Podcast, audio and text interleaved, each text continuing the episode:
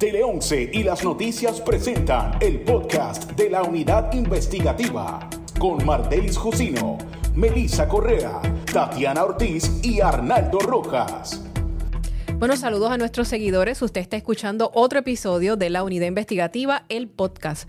Les habla la licenciada Mardelis Jusino y hoy me acompaña Melissa Correa, una de las periodistas que componen la Unidad Investigativa de las Noticias.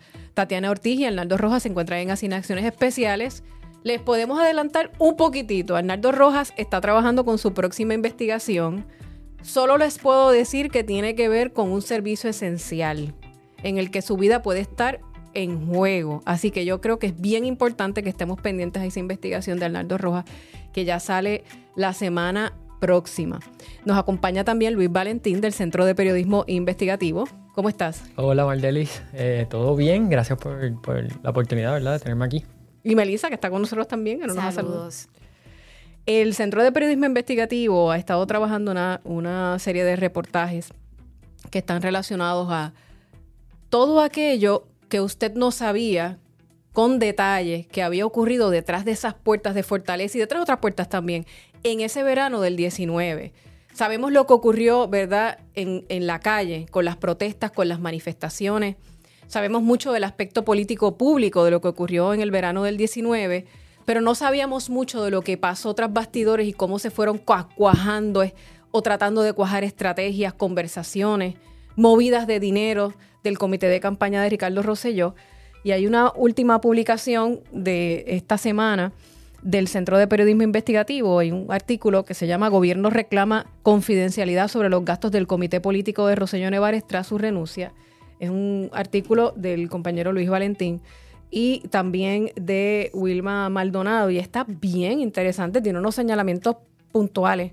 Eh, me gustaría que me hablaras de, de, cómo surge todo esto, si se puede saber. Sí, no. Este, eh, pues como bien mencionaste, ¿verdad? Hemos estado trabajando en, la última semana en una serie de reportajes que hemos estado publicando relacionados a lo que fue el verano del, del 2019 en esta ocasión, ¿verdad? Esta semana estamos publicando una historia en la que básicamente miramos sobre 200 transacciones, facturas, básicamente todos los gastos que realizó el comité político de Ricardo Rosselló Nevares eh, desde el verano del 2019, ¿verdad? Tras la publicación del chat y, su eventual renuncia. Y ahí pues... ¿Por qué ese periodo? ¿Y por qué ese periodo es relevante? ¿Por qué ese periodo es importante? Claro, eh, eh, nosotros pensamos, ¿verdad? Y desde que hemos estado investigando todo lo relacionado al periodo del verano del 2019, hemos querido mirar, ¿verdad? ¿Qué, qué ocurrió? ¿no? Luego de la publicación sabemos que han salido varios datos, ¿verdad? Y distintos hechos a través principalmente del juicio contra, contra el productor y ahora con Víctor, ¿verdad? Sixto, George, eh, sobre cómo se manejó esta situación, ¿verdad? Eh, de tras bastidores. Y, creo que una, una, mirada interesante es ver qué hizo el comité, ¿verdad? Eh, durante este, en este momento. En ese periodo. y, y, cabe recordar, ¿verdad? Y esto llegamos porque quien le paga dos veces 90 mil dólares cada uno a la compañía DR Consulting Corp, que sabemos que está vinculada a Sixto George, para manejar la imagen, ¿verdad? Y, para tratar, de manejar la imagen. manejar la imagen de, de, la ahora ex gobernador Ricardo Rosselló en ese momento, fue el comité político de Ricardo Rosselló Nevares. De hecho, el propio gobernador en ese entonces fue quien autorizó esta contratación y autorizó los pagos que se realizaron. Así que nosotros decidimos mirar, ok, pues tenemos estos dos pagos eh, estos dos pagos tienen que registrarse, ¿verdad? Y están registrados con la Oficina del Contralor Electoral. Vamos a ver qué más se hizo, ¿verdad? Y qué ocurrió con este comité que sabemos que tenía sobre 2 millones de dólares en ese momento. Hubo una parte de ese dinero que tuvo que devolverse al Departamento de Hacienda, este dinero que habían recibido de, donantes eh, cuando lanzó su, su campaña a la reelección.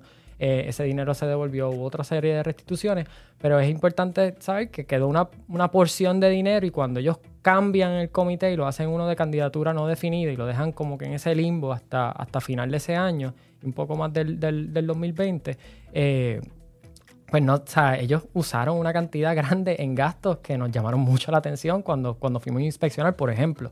Estamos hablando de que se, se, pagó por una oficina nueva que se alquiló y se remodeló por completo.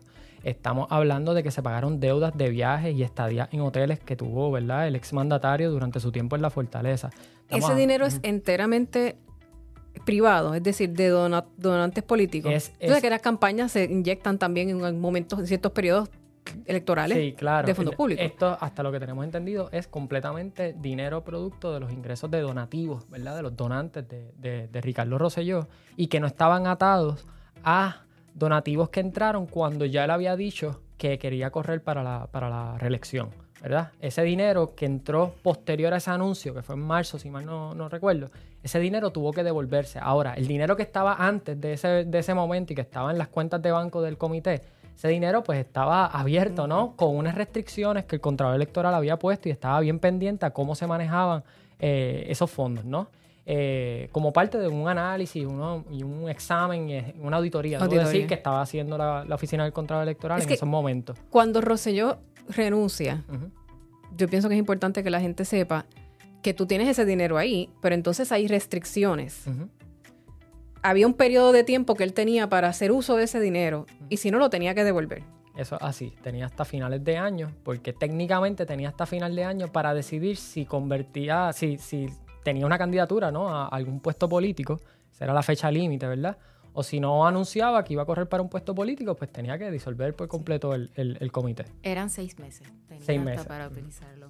Me llama la atención en la historia que dice que Cruz Hernández, que es Raymond Cruz, ex ayudante de Ricardo Rosselló, cobró 53.800 dólares y que antes de la renuncia de Cruz no había cobrado por sus servicios al comité de campaña.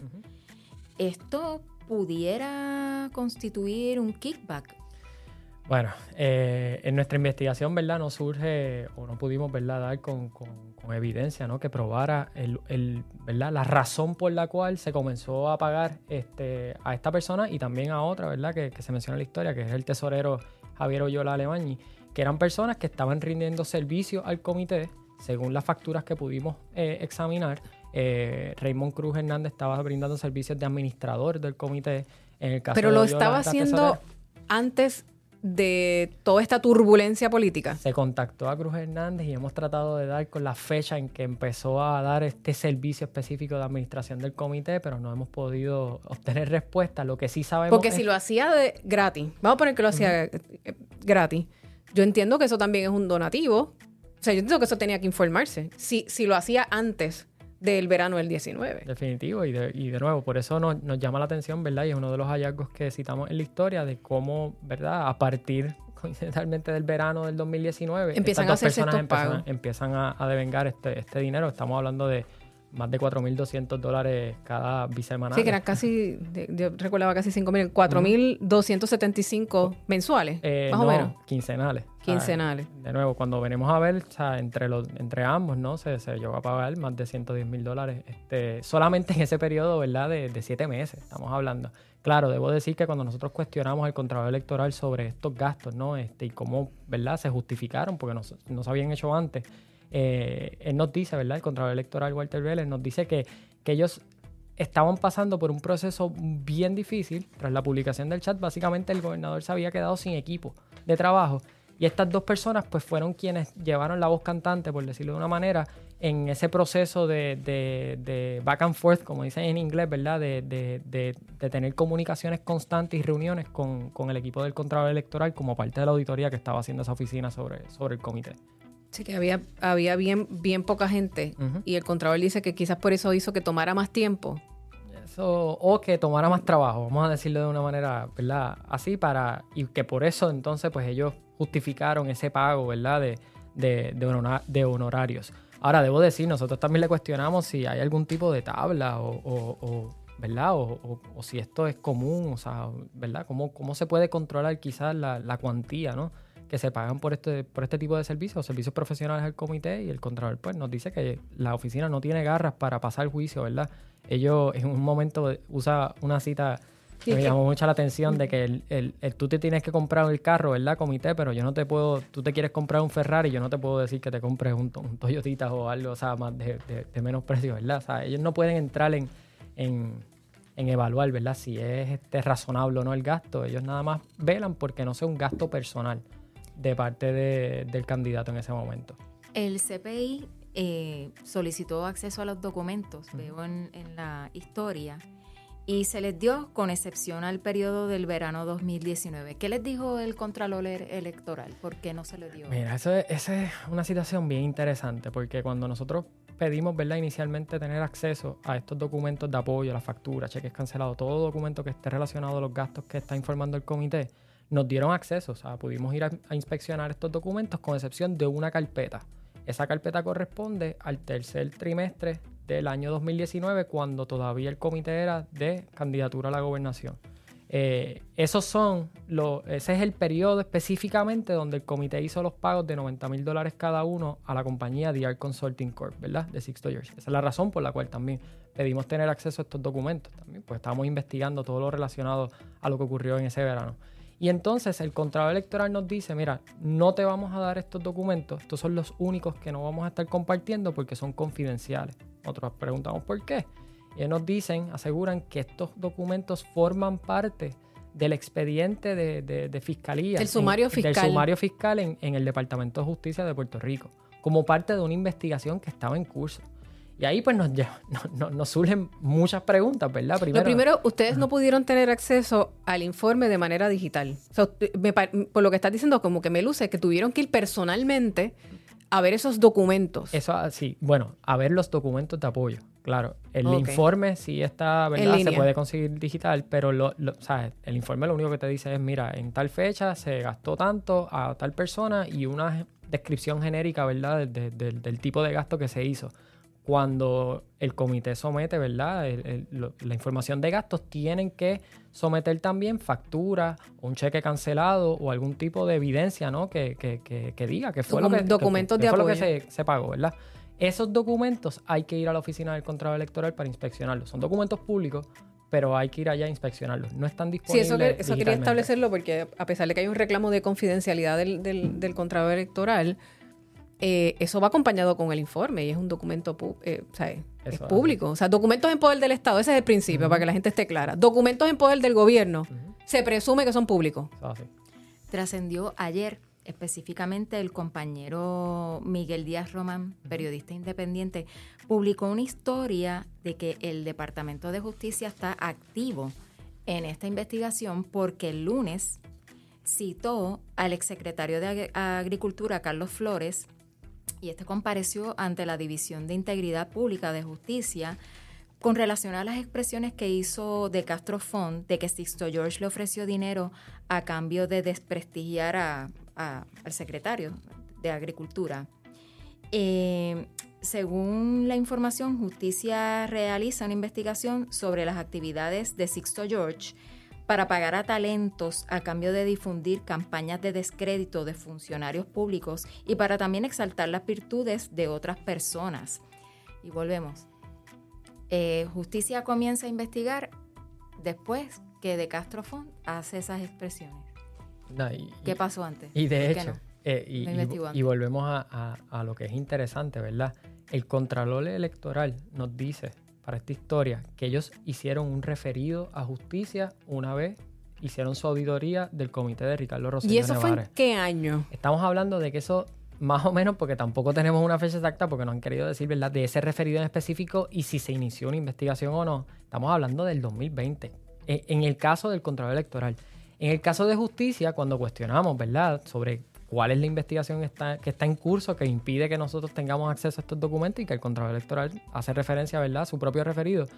En justicia nos dicen, nosotros empezamos a investigar esto a partir de una denuncia del, del programa Jugando Pelota Dura. Eso es lo que nos dice Domingo Emanueli. Y que eso es la investigación que está en curso ahora mismo de parte de ellos. De hecho, vamos más allá. Cuando de una denuncia de jugando pelotadores en, en el 2021 con relación a la compañía DR Consulting Corp. Y no tan solo eso, cuando nosotros cuestionamos si ellos activaron la ley del, del, FEI. porque estamos hablando de, ¿verdad? De, que a pesar ¿verdad? de que es una compañía privada la que, la que está en el centro, ¿verdad? los pagos de esta compañía están en el centro de, la investigación o pudiesen estar en el centro de la investigación, estamos hablando de que viene de un comité político de una persona que era este, funcionario público en ese momento, además de otras personas que ya han salido a, ¿verdad? en el juicio de Sixto George, otras personas que ocupaban cargos públicos o acababan de estar dentro del gobierno y tenían conocimiento y estuvieron interactuando ¿verdad? Con, esta persona, con Sixto George, y, relacionado a, lo que estaba haciendo o no estaba haciendo Dear Consulting Corp. Y el, secretario de Justicia básicamente dice que no activó la ley del FEI porque no hay funcionarios públicos envueltos en su investigación.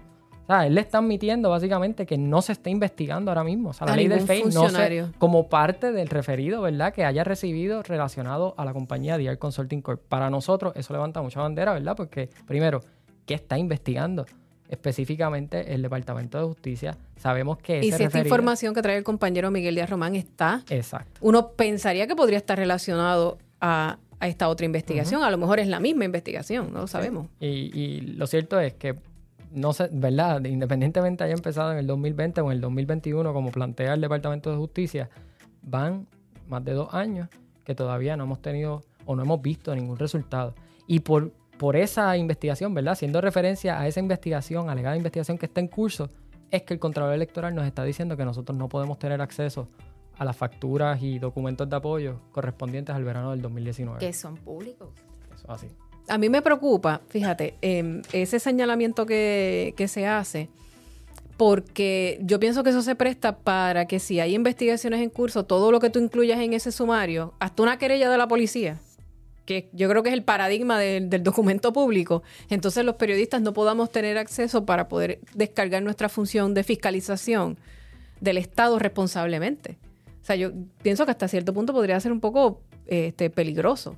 Definitivamente, y eso, por eso, ¿verdad? El, Centro de Periodismo Investigativo tomamos la decisión, eh, como hemos hecho en otras ocasiones, ¿verdad? Donde estamos reclamando documentos que estamos convencidos de que son documentos públicos y que debemos tener acceso inmediatamente. Eh, demandamos a, la Oficina del Control Electoral más temprano esta semana eh, y ya pues hay una vista citada para el próximo martes 2 de mayo, donde pues vamos a estar, ¿verdad? Se va a discutir el caso y vamos a ver si sí, que, decide el tribunal, ¿no? A ver si nos dan acceso no tan solo a los documentos de apoyo relacionados directamente a Dear Consulting Corp, sino a todas las transacciones que se realizaron en ese periodo, porque básicamente no, no, no, nos entregaron nada de ese periodo. Y nosotros entendemos que más allá, ¿verdad? Independientemente del, debate que, podamos tener, ¿verdad? Y de la discusión que haya sobre la compañía Dial Consulting Corp y sus documentos relacionados, eh, ellos también están manteniendo confidenciales una, gran cantidad de documentos correspondientes a ese, a periodo que, que no vemos ni siquiera razón por la cual eh, decidan mantenerlos confidenciales. A no ser que están investigando todas las transacciones y eso no es lo que, lo que ha dicho todo, ¿verdad? Justicia hasta ahora. De hecho, quería hacer un, paréntesis para, para, que la gente entienda ¿verdad? lo que es el sumario fiscal, es el expediente de ese representante, porque el fiscal representa al pueblo de Puerto Rico.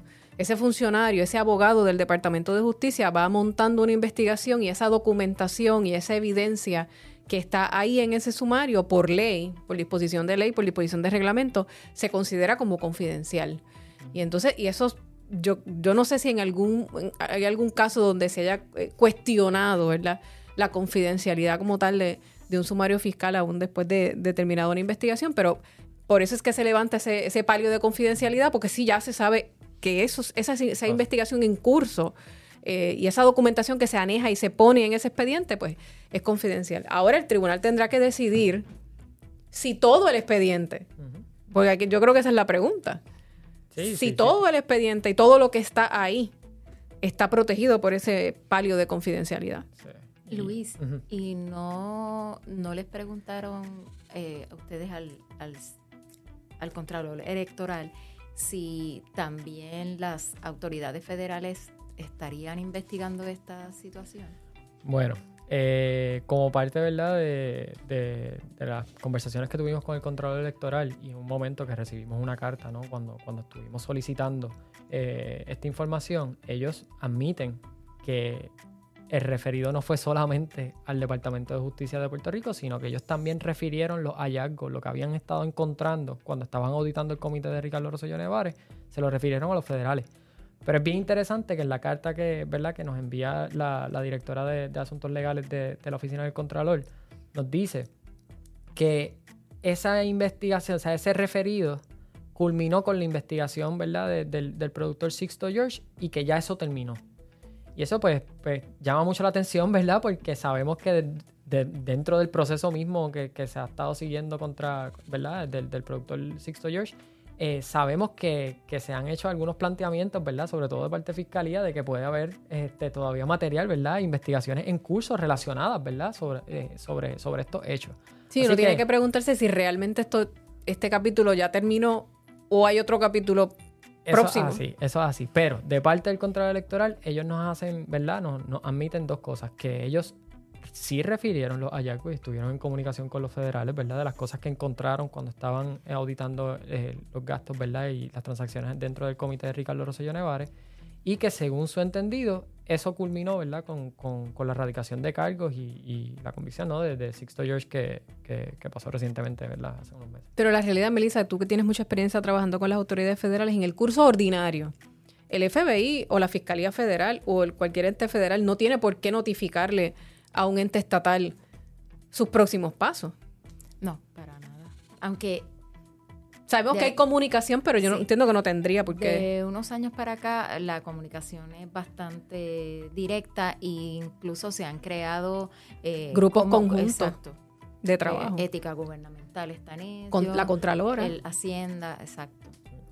Yo, yo de verdad que no, no, no, puedo dejar de, de enfatizar en el hecho ¿verdad? de que no se esté, según justicia, que no se estén investigando funcionarios públicos como parte de, su, ¿verdad? De, la pesquisa que ellos dicen que, están llevando a cabo. Y esto sobre todo cuando el propio Contralor Electoral, en una parte de la historia, ¿verdad? Citamos esto, eh, se hace un referido de los hallazgos y uno y los documentos que tiene el Contralor Electoral, dentro de esos documentos pudimos ver una carta escrita por una eh, persona, ¿verdad?, que estaba trabajando para el comité en ese momento de Ricardo Rosselló Nevares, donde dice que el tesorero Javier Oyola Alemañi, que falleció en el 2020, eh, eh, objetó pagar el envío de unas cajas que iban al, ex gobernador a Virginia, donde, a donde se mudó. Ahí precisamente quería ir porque me llamó muchísimo la ah, atención esa narración que ustedes hacen. Yo también lo tengo. abúndame un poco más eh, ¿qué, fue lo que pasó ahí? O sea, como, porque es como hay unas cajas y hay unos, y parece que hay un dudas, parece que serias, ¿no? Y lamentablemente ya esta persona pues, falleció. Eh, háblame de esa parte de la historia. Esa básicamente, como dijimos, ¿verdad? Está, nosotros examinamos todo lo que hizo el comité, ¿verdad? Según surgen de los informes y de los gastos que realizaron después de la, de la salida, ¿verdad? Del, gobernador en, en, julio, en agosto, empezando agosto. Y más o menos a finales de ese mes de agosto, eh, se enviaron unas, unas cajas con, con ¿verdad? Con, un contenido que, se desconocía, ¿verdad? Según surge de, las propias personas que manejaron esto. ¿Documentos? Después el control electoral hace referencia a que eso él entendía que eran unos documentos personales de, de Roselló Nevares. Este, ¿Pero esas cajas se le envían a quién? Se le envían a Virginia, a la dirección, ¿verdad?, de familiar de, de Roselló Nevares, donde él estaba residiendo luego de salir en el verano del 2019. Lo que nos llama la atención de ese envío, ¿verdad? De, caja, es que como parte de la documentación que se somete, que el comité da al Contralor Electoral para guardarlo en su expediente, eh, como documento de apoyo de esta transacción, hay un escrito donde consignan las objeciones y las dudas que tenía Javier Oyola Alemañi, el tesorero del comité, sobre el contenido y si, la si era legal el, envío. O sea, él dice, no se le representó estar dentro del marco de la ley, el contenido y el envío, ¿verdad? De, de, estas cajas. O sea, esto está ahí. Puesto y hasta como un relevo de responsabilidad. Exacto, y que no quería tener responsabilidad sobre, ¿verdad? Sobre lo que ocurriera con esas cajas o si, si lo que se estaba haciendo era legal o no. O sea, o sea que la persona que envía las cajas, que es una, una mujer, me parece que, estaba, que trabaja en el departamento. Empleada en la corporación. en el fondo. Seguro eso es así hace, o sea, eh, eh, eh, este, el tesorero, que es Oyola, hace que le firme un relevo de que él no tuvo nada que ver, que él no sabe que había en esas cajas, que él no miró esas cajas, que él no las tocó ni, ni con una vara de 100 pies. Y que Básicamente lo que dice esa carta, ¿verdad? Y que no se le representó estar dentro del marco de la ley. Eso es bien importante. es una cita directa. De la, de, la, documento que ustedes ¿verdad? De lo que se escribió en ese documento. Así que eso, de nuevo, nosotros cuestionamos al contrato electoral si eso formó parte del referido. Él dijo que no recordaba que formara parte del, referido, pero eso está ahí. eso, eso está en los documentos de apoyo, fácil acceso. O sea, nosotros tuvimos acceso, tiene acceso del Departamento de Justicia, tiene acceso, ¿verdad? las autoridades que estén investigando este, estos hechos. O sea, y para nosotros, pues, nos llama mucho la atención, ¿verdad? Que el tesorero del comité político Javier Oyola Alemán esté levantando esta, ¿verdad? Esta, bandera y, de esta forma. O sea, es, para nosotros es bastante revelador, ¿no? Y por eso lo consignamos en la historia también. Esta persona falleció. Esta persona falleció en el 2020. Y esta, esta dama, Isaira Ortiz, eh, ¿ustedes quién era ella? Me imagino que ustedes trataron de, de localizarla. Tratamos de contactarla. Eh, lo más que sabemos, ¿verdad? Es que es una empleada, ¿verdad? Del Fondo del Seguro de Estado obviamente, ¿verdad? También milita en el, Partido Nuevo Progresista, pero que realizaba y tenía unos vínculos, ¿verdad? Con el comité de campaña. Vemos algunos gastos, unos reembolsos más bien, eh, que se le hicieron a ella, ¿no? Por distintos tipos de gastos, incluyendo el gasto de, los, ¿verdad? De, enviar estas cajas. Y ahí es donde, pues, podemos dar con, esta carta, ¿no? Este, con este escrito de, de Oyola Alemán y donde pide un relevo de responsabilidad. Que está... Eh, o sea, a mí me llamó mucho, mucho, se lo comentaba más, más temprano en el día a Melissa, esa parte eh, de cómo él quiere consignarlo y cuando tú consignas algo por escrito, eso tiene que haberle levantado a ustedes todas las banderas del mundo. Eso es así, eso es así, sobre todo cuando viene de la persona que viene, porque, ¿verdad? No estamos hablando de, de un colaborador del comité, no estamos hablando, o sea, estamos hablando de que esta persona era eh, mano derecha. O sea, eran dos personas quienes estuvieron manejando todos los trámites del comité luego de la renuncia del gobernador. Raymond Cruz Hernández y Javier Oyola Alemán. ¿Cómo falleció esta persona? Eh, tuvo un paro cardíaco. Eh, Esa es la información que hay en el momento. La que hemos podido consignar a través de los documentos públicos, incluyendo el certificado de función. Y fue como que a principos del 2020. En marzo, si no me equivoco. Marzo, abril, ¿verdad? Marzo, abril del En plena pandemia. exactamente. Eh, o sea, se reseñó, ¿verdad? Por, distintos medios del, país en ese momento el fallecimiento de, este señor. La información que tenemos es que fallece en medio de investigaciones tanto de las autoridades federales, del Departamento de Justicia Local y la propia auditoría del Contralor Electoral que, todavía estaba, estaba en curso, ¿verdad? Sobre algunas de las transacciones de este comité. Ustedes hacen un desglose a a lo largo de la historia y al final sobre las viajes y las vacaciones.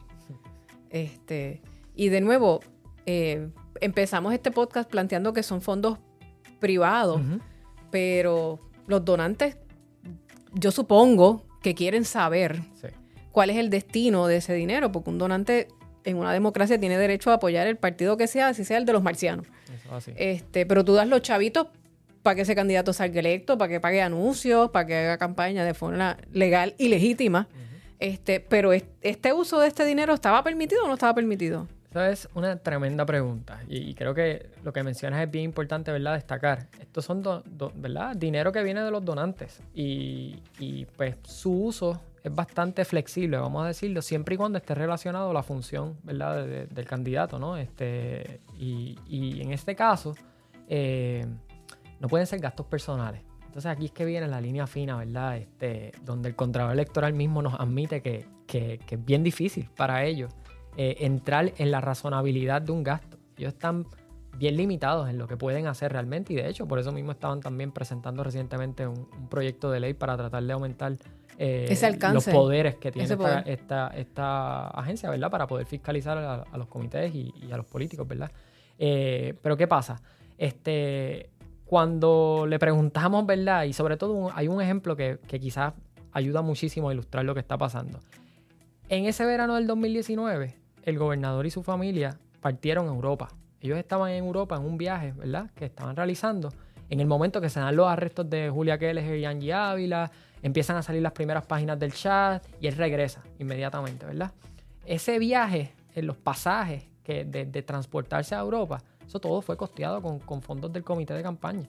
Entonces, pues ahí es una línea bien fina porque hay posts, pues, ¿verdad? Hay, hay, publicaciones de redes sociales y distintas notas que consignaron en ese momento como el ex gobernador hablaba de que esto eran sus primeras vacaciones que iba a tener, en, lo que llevaba allí, que mucho tiempo. Imagínese, ¿sabes? Como que y que necesitaba ese tiempo y que por eso estaba tomando esos días de vacaciones, eh, lo cual, ¿verdad? Podemos considerar que es un gasto personal. Ahora, cuando nosotros confrontamos el control electoral y decimos, mira, aquí están los posts en Instagram, o sea, ellos estaban diciendo que eran vacaciones, o sea, ¿cómo, cómo justificaron este gasto, verdad? Para él y su familia. Eh, y él nos dice en ese momento que el comité, recuerda, recordó que el comité sometió una agenda de una actividad que hubo en España, donde él pues ejerció funciones oficiales de gobernador y eso pues ayudó a justificar el viaje completo. O sea, y, el gasto de verdad. Pero él no fue solo. Eso fue un viaje familiar. Con su familia, se considera su familia como que está con él, que es importante. Pues. Y pues ahí es que empiezan las, líneas, ¿verdad? quizás la línea y las áreas grises. De, y el propio Contralor admite que es un área gris en la ley que él ha tratado o que está impulsando que se afine. Claro, y no, y tener más control. Y de hecho, el propio Contralor Electoral, cuando en una de las, de las determinaciones, ¿verdad? En una de las, de las órdenes que emitió relacionado a la auditoría que estaba haciendo el comité de Ricardo Rosselló Nevares, a finales del 2019, dice en una nota al cárcel, advierte y enfatiza, grande, que no se puede usar los fondos del comité para gastos personales. Esto se da, ¿verdad? No hay una relación directa en esa nota, pero se da eh, a semanas de que el comité sometiera un gasto de pasajes. Recordamos que la ex primera dama, Beatriz Rosselló, y su hijo eh, viajaron a Puerto Rico luego del verano del 2019 para, para Acción de Gracia, más o menos. En ese viaje, el ex gobernador no vino. Los pasajes de Roselló Araizaga, ¿verdad? De, la ex primera dama y de los hijos, fueron costeados con fondos del comité también. Entonces ahí se dan una serie de cosas, ¿no? Donde se plantea si realmente todos estos gastos eh, no son gastos personales. Porque si fueran gastos personales, según nos dice el control electoral, no pueden ser cubiertos con fondos de los donantes. A pesar de que tengan, ¿verdad?, la flexibilidad y todo para hacerlo. Hay que justificar este tipo de gastos con alguna acción relacionada, ya sea la candidatura que está impulsando, ¿verdad? Y por lo cual está recibiendo dinero de Pero ustedes señalan también que esas justificaciones, eh, lo que la ley provee, porque hubo una enmienda que como que aguó bastante y como que no hay que explicar tanto tampoco. Y, sí, eh, y eso tiene que ver más también con quizás con los documentos de apoyo. Cuando, cuando tú haces un gasto, el comité, hasta el 2019, si no me equivoco, 2018, el comité de campaña de un candidato no tenía que tenía que dar, debo decir, una factura y cheque cancelado o como pago, básicamente. Se le, se le requería básicamente dos cosas, ¿verdad? Y obviamente una factura siendo un documento que, ¿verdad? Idealmente te dé muchos detalles. Una, descripción, del trabajo o servicio rendido. Sabemos que los cheques cancelados y las otras cosas pues son un poquito más escuetas y no, no, no van a tener tanta información. Pues hubo una enmienda a la ley en el 2018, bueno recuerdo, donde se cambió literalmente un I por un O. Antes se pedía factura y cheque cancelado, ahora se, pide factura o cheque cancelado. El mismo contrato electoral nos admite que esto abre la puerta a que un comité no tenga que someter necesariamente una factura detallando los servicios. Simplemente pueda dar un cheque cancelado o evidencia del pago. O al revés, porque entonces no, no hay ningún requisito de que esa factura sea específica o de lo que debe tener. O sea, que yo puedo someter una factura tan escueta como servicios profesionales de, no sé, publicidad y ya. Y no digo ni si pauté, si no pauté, con quién pauté, cuánto eh, pagué. En el caso de publicidad no, pero esa misma descripción que acabas de hacerle de la factura fue precisamente las facturas que sometieron Raymond Cruz. Para publicidad, para publicidad diferente. Tiene unos, requisitos distintos, pero esa factura que describes de una página donde pones una línea, servicios profesionales de tesorero, servicios profesionales de, de, del audio, administrador. Del que hizo el sonido, el tanto chavo, esto es, ya. Y no tienes ninguna hora, ningún trabajo detallado ni nada. Esas fueron las facturas que sometieron eh, Javier Oyola y Raymond Cruz Hernández para justificar los servicios que estaban cobrando a partir del verano del 19 que le dieron el comité. Y, por lo que explica el contrato electoral, eso, la ley permite que sea así. Exactamente. Ellos no tienen garras para requerir eh, descripción. Quizás eso ocurre, ¿verdad? En el nivel, ¿verdad? A nivel de, funcionarios públicos, a nivel de, agencias, ¿verdad? De gastos que se hagan con fondos públicos, que tiene que haber un mayor detalle, ¿no? De, lo, que se, de lo que se hizo y por lo que se está pagando. Pero en el caso de comités políticos, ¿verdad? No hay una exigencia ni un requisito donde diga, mira, tienes que detallar así y así, así, eh, los servicios o, la, o lo que le estás vendiendo, ¿verdad? Al, al comité. Y difícil que se enmiende la ley porque son los legisladores. son los mismos legisladores y legisladoras quienes tienen que... Ha sido cuesta arriba, sin, lugar a dudas.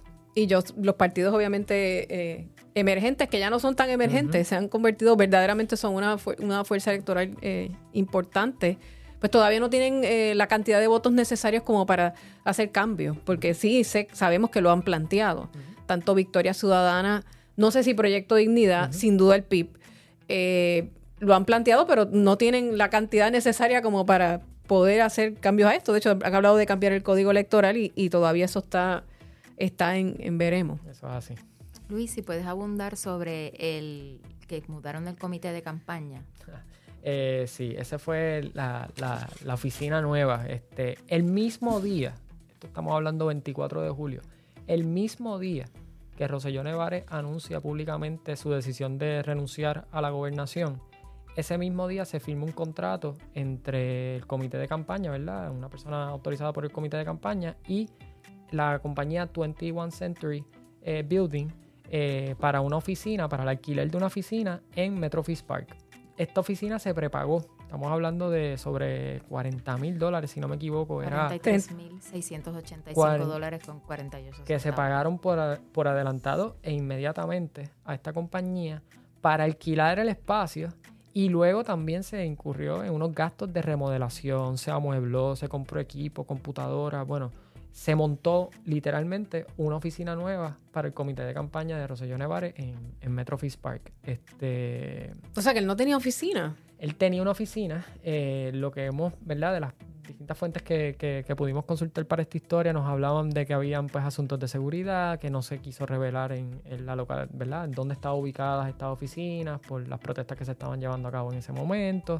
Eh, y en un momento el Contralor Electoral en este caso nos dice que aunque se pagó por adelantado, hubo una devolución de dinero porque ellos no terminaron el año eh, por el cual arrendaron. Este, hubo unos meses, ¿verdad? Que de ese año que pues no usaron esa oficina y pues eh, la compañía que, que, arrendó este, le devolvió una cantidad de dinero.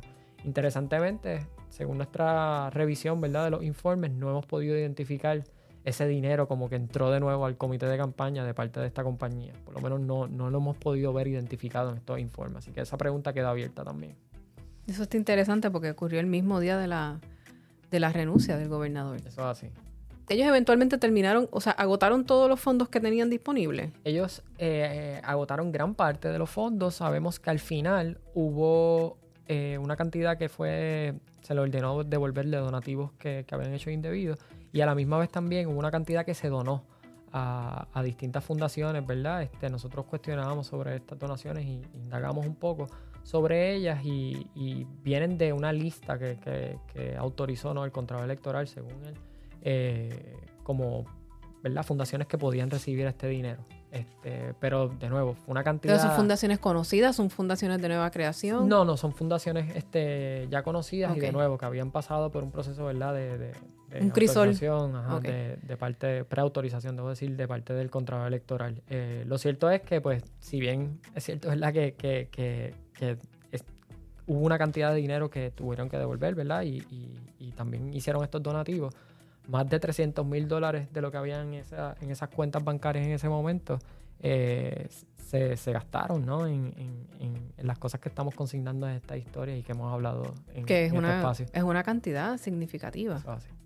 Yo creo que es la primera vez que ustedes investigan específicamente este tipo de situación donde una persona decide no correr y qué pasa con ese dinero. En mi caso sí, este, desconozco si el Centro de Periodismo Investigativo ha hecho eh, algún tipo de investigación, ¿verdad? Este, recuerdo, ¿verdad? Y, para eso no estaba en el centro, pero recuerdo que cuando Alejandro García Padilla, en su momento, cuando anunció que ya no iba a la reelección, también tuvo que pasar por un proceso similar, ¿no? De, disolver el comité y esta auditoría un poquito más extensa que hace el Contralor Electoral, ¿verdad? Pero no, no recuerdo si se llegó a mirar. Es que es un poco una caja de Pandora de un aspecto...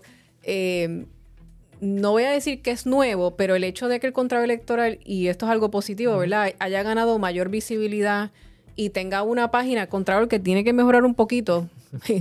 Los periodistas a veces pasamos trabajo consiguiendo los informes, pero está ahí, como que le, o sea, aportó algún grado de transparencia, no necesariamente el que quisiéramos, pero, pero lo abrió. Y entonces ahora uno empieza a preguntarse todo esto que habrá pasado con todos estos candidatos que, que, anunciaron o pensaban que iban a correr y después no, ¿qué pasó? Tú sabes, uno se puede preguntar qué, tan, qué pasó también ahí. Es una buena, una buena línea de, Y en, en, el futuro, ¿qué puede pasar? Porque tenemos un gobernante que todo el mundo aquí, vamos, todo el mundo sabe que se están analizando muchas cosas y no sabemos si al final, aunque él lo diga, va a terminar corriendo o no. Pero tiene unos chavitos ahí, porque los tiene. Ciertamente. El más dinero que tiene los, el comité de campaña es el gobernador. Es el gobernador. Ciertamente. Ciertamente. Hay una autorización, eh, que no quiero que se me quede, que, que, que, se firmó un documento, yo creo que tiene que ver con lo que estábamos hablando de las cajas, que firma o que el, el esposo del, de la de, de Cari Pierluisi, Andrés Guillemard y Mark Swatch. No, en ese caso, ¿verdad? ¿Cuál fue la intervención de estas dos personas en eso? Debo decir que, que en el caso no, no es eh, ¿verdad? el esposo de, de Caridad Pierluisi, es el papá, Andrés Guillemar Ginorio. Oh, ok, ok, ok. Este, y estas dos personas, de nuevo, eh, Andrés Guillemar Ginorio siendo donante de, de Ricardo Rosselló Nevares. De hecho, hubo que devolverle donativos indebidos que había realizado a Rosselló Nevares y eso sale consignado en los informes. Los, las personas autorizadas, ¿verdad? Por decirlo, dueños o, o personas que manejan la corporación que arrendó la oficina son el señor Andrés Guillemar Ginorio y... Eh, ¿Andrés Guillemard Noble o Gino- Ginorio. Ok. Y eh, Marsuach. Gilberto Marsuach? Gilberto Marsuach. Gilberto Marsuach, de hecho, es el que firma el contrato de arrendamiento que pudimos in- inspeccionar. Eh, y nada, estas dos personas, ¿verdad? Específicamente en el caso de Guillermo Ginorio, que, que había sido donante ¿no? de, de, de Rosselló Nevares, y pues obviamente participó eh, de manera quizás no directa porque no firmó el contrato, pero sí es una persona que está vinculada a la corporación que, que ¿verdad? Que arrienda este, este espacio, esta oficina. Es que eso es un dato que llama la atención porque obviamente eh, Guillemard eh, eh, han estado más asociados al, a Pedro Pierluisi. Ujú. ¿Y qué estaba pasando en aquel momento? ¿Qué se estaba cuajando? Bueno, pues que re- recordamos que, fue nombrado secretario de Estado, fue una cosa súper accidentada, después posteriormente él termina juramentando, entonces vemos estas personas que sabemos que lo apoyaban a él en esta transacción, pues, pues llama, la, llama la atención, cuando menos. Definitivamente, y, sabemos que ha habido, como digo, relaciones previas ¿no? entre, esta familia y, y Rosselló Nevares. O sea, habían participado de eventos de recaudación de fondos, o sea, estaban ligados. O sea, ¿no? Y de- definitivamente lo que mencionas, ¿verdad? Que en ese, en ese momento hubo una reunión, recuerdo, bastante eh, interesante que se dio entre, entre el entonces gobernador Rosselló Nevares y Pedro Pierluisi, eh, ¿verdad? Diría que ocultando la posibilidad y que eventualmente ocurre, ¿no? De que se nombrara secretario de Estado y, y, ¿verdad? Con la intención de que se quedara, ¿no? Con la gobernación en ese momento y, y, de hecho juramentó, sabemos, ¿verdad? De, de ese episodio famoso. ¿verdad? Del verano del 2019. Este, Por pero- aquí yo creo que es bastante cerca de donde estamos grabando, porque yo creo que eso fue en En Guaynabo. Así que me, me parece bien, bien interesante. Melissa, no sé si tengas alguna eh, pregunta adicional. No, yo creo que ya se ha discutido de, de todas mis inquietudes, sí, que coincidan con las tuyas. Y esta historia, esta historia continúa, porque ustedes tienen vista eh, ya la semana próxima. Tenemos vista la semana próxima. Eh, todavía queda una que otra cosa, ¿verdad? De, de- como parte de esta investigación, ¿verdad? Que surge, eh, ¿verdad? A partir tam- ¿verdad? del juicio de, contra el productor y, y ahora convicto Sixto George, pero también nosotros dando una mirada, ¿no? A, a- a como dijo Mardelis más temprano, o sea, como que, que- que ocurrió, ¿verdad? Tras bastidores, sabemos, ¿verdad? Lo que ya vimos todos en ese momento con las protestas y, todo lo que se vivió en ese momento, pero han salido muchas cosas, ¿verdad? A la luz. eh, como parte del proceso del juicio y también con, con distintas investigaciones y reportajes como las que hemos estado publicando desde el centro y que también se une, ¿verdad? A una lista como la semana pasada, ¿verdad? Que, pudimos publicar junto a la unidad investigativa de, de- de las noticias. Oye, que, que aquí pueden haber señalamientos, porque de nuevo he- hemos dicho aquí que hay una investigación o una alegada investigación en curso en el Departamento de Justicia y las hubo a nivel eh, federal, pero hay muchas otras cosas también que no necesariamente implican actos ilegales, pero sí dan mucho de políticas públicas o de los manejos ¿Cómo o las estrategias que se hacían independientemente de si hay algún acto ilegal o no. Yo creo que el país tiene derecho a saber qué se estaba discutiendo, porque esos son sus gobernantes, son sus funcionarios electos o son personas que, que cobran fondos públicos y la gente tiene derecho a saber la totalidad de la historia, o sea, to- todas las versiones y todos los matices que pueda tener esta historia, yo creo que la ciudadanía debe saberlo, el elector debe saberlo para que pueda tomar las decisiones más informadas posibles. Definitivamente. Totalmente de acuerdo. Eh, finalmente, eh, quisiera que nos hablara brevemente del Caribe Fest. Eh, no quiero perder la oportunidad. Vi la agenda, está impresionante. Eh, tienen invitados, vienen personas de distintos países, de Cuba, de Haití. O sea que va a haber un encuentro bien, bien bueno eh, de información y de intercambio de ideas de distintos, distintas áreas del Caribe. Sí, este, en, notas más positivas, ¿verdad? Este, el centro estamos bien entusiasmados, ¿verdad? Porque vamos a tener este evento que se va a llevar a cabo del, del 4 al 6 de mayo. Eh, en distintos puntos del viejo San Juan. Esto es un encuentro ¿verdad? de periodistas, líderes comunitarios, el público en general, expertos, eh, que gira en torno al tema de la crisis climática ¿no? en la región del Caribe. Desde hace un tiempo el centro ha estado eh, mirando este problema no tan solo de del punto de vista local, ¿no? sino de la región del Caribe, porque todos los países ¿verdad? se ven afectados y, y tratando ¿verdad? de concertar este, eh, alianzas, puentes y, distintas relaciones para poder atacar el tema, ¿verdad? Y cubrirlo de manera regional.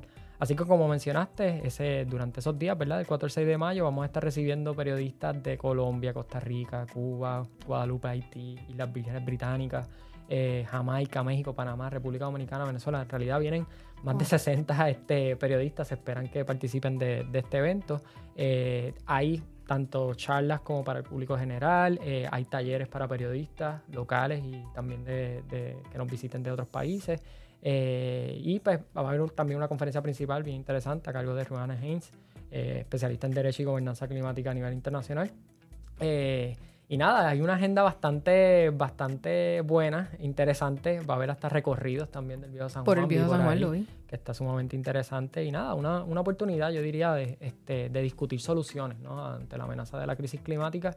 Eh, y que, como dije, pues ayudará a establecer estos lazos de comunicación y. Sí, no podemos ser tan insularistas como decía Pedreira. O sea, ahí somos parte de una comunidad global. Eso así. así Luis, si puedes repetir la fecha, y los horarios. Sí, vamos a estar del 4 al 6 de mayo en distintos puntos del Viejo San Juan, como mencioné. Eh, para comunicarse ¿verdad? Y, obtener más información pueden visitar la página del centro periodismoinvestigativo.com y allí pueden encontrar información de registro, eh, la agenda ¿no? Eh, de, los, de, los distintos eventos, ¿verdad? Hay charlas, como dije, talleres, recorridos a través del Viejo San Juan, una una, una experiencia, ¿verdad? Que, estamos bien entusiasmados y, locos por, que llegue esos días para poder compartir con, nuestros colegas y también ver al público general que pueda disfrutar de, de, estos paneles, ¿no? Y de esta, de esta conversación. y que se puedan llevar el insumo de esa información tan importante. Después de todo, vivimos en una isla, ¿verdad? No somos un continente. y aún siéndolo, ¿verdad? Todo el mundo se ve afectado de una manera o de otra, unos más que otros, pero todo el mundo se, se está viendo ya afectado por esto. Gracias por estar con nosotros, Luis. Que, que no sea. Esta es la primera, pero que sea la última. Definitivo, de verdad. La experiencia ha sido buenísima y espero estar aquí este, pronto y agradecerles, ¿verdad?, por la oportunidad de, de, hablar y compartir nuestra, nuestras investigaciones y sumamente feliz, eh, ¿verdad? A pesar del tema, pero de, que se haya podido dar esta alianza, ¿verdad? Y haber, trabajado en estas historias que... Y nosotros nos sentimos honrados de que nos hayan incluido, ¿verdad? En, en, en esta alianza de, de distintos, ¿verdad? Grupos y para que el país vea que los distintos periodistas estamos dispuestos a colaborar ah, eh, y a unir fuerzas y recursos para que el país esté lo mejor informado posible. O sea, al final del día el resultado es mucho más complejo, mucho mejor también, ¿no? Cuando, cuando se dan este tipo de alianzas, por lo menos la experiencia que, hemos tenido desde el centro. Gracias por estar con nosotros. Amigos, hasta aquí el podcast. Recuerden que nos puede encontrar en todas las plataformas digitales, las preferidas suyas, Apple, Spotify. Así que será hasta la próxima. Recuerden que transmitimos todos los jueves alternos a las 8 de la noche, pero usted nos puede sintonizar cuando usted lo desee y comparte el podcast, no lo olvide, comparte con su vecino, con sus amigos, háblele del podcast de la unidad investigativa. Hay muchos ángulos nuevos que vamos a estar y seguiremos trayendo y discusiones en profundidad. Así que yo quiero que se unan esta conversación inteligente. Gracias por estar con nosotros. Acabas de escuchar la unidad investigativa de las noticias Tele 11. No olvides seguirnos en nuestras redes sociales y en tu plataforma de podcast preferida. Presentado por Seguros Múltiples. Imagínate si no nos tuvieras.